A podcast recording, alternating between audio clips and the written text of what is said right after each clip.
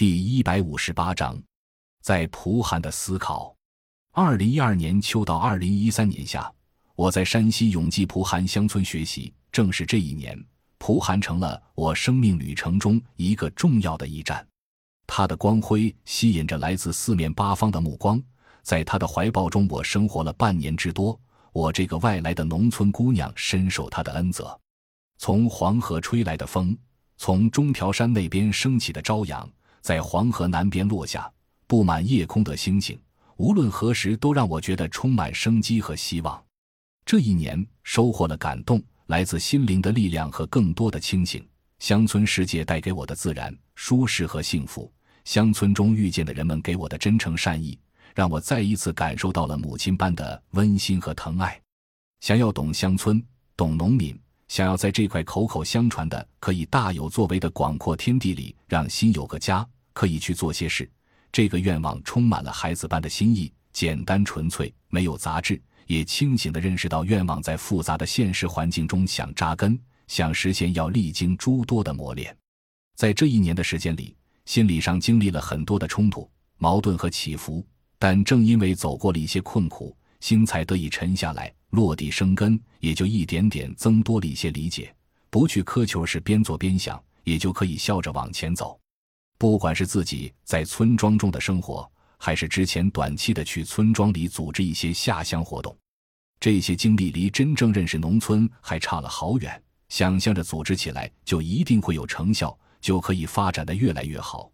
所以在稍微深入一点接触到现实中存在的合作组织，尤其是看到曾经合作起来红红火火，如今却凋敝的现实时，心里就有些受不了，产生了怀疑和失落。其实是自己把现实想象的太简单了，无知的认为不是这样就是那样，没有去了解一个事物它发展的历程，还有它出现一些变化的大环境和原因，盲目的跳进了自己设定的圈套中。这应该算是我跳出学生身份之后重新思考的开始，从对实际的片面认识中一点点解脱，在自我认识的路上一点点爬行。印象最深的是跟着辅导员一次次地跑农户，沟通解决实际出现的问题。二零一三年三月底，小麦春交结束，意料之外的是，有些村庄因无法冬交，也没有适时适量的补充氮肥。而导致处在第一年转换期的小麦出现了明显的发黄现象，蔫蔫的没劲。我们前面几次去的时候，好几家农户的态度都比较差，大家早已习惯了，只要在播种时把复合肥施足，接下来除了常规的浇水，便几乎不用再管。即使前面沟通中提到过，但大家也不太可能去重视冬浇追氮肥，而且有些村子并没有冬浇的习惯。所以，当大家看到自家的麦地黄黄一片时，就对合作社统购的有机肥产生了意见和质疑。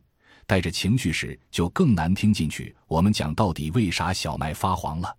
于是我们就一遍又一遍地跑发黄豆叶面肥，拿纸条给大家写补救的小方子。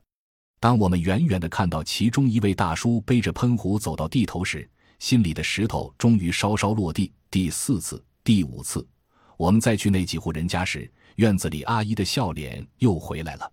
服务，服务，再服务，在乡村工作，多数是做人的工作。用一颗真诚的心去多沟通，就会慢慢的筑起信任和理解。感谢您的收听，本集已经播讲完毕。喜欢请订阅专辑，关注主播主页，更多精彩内容等着你。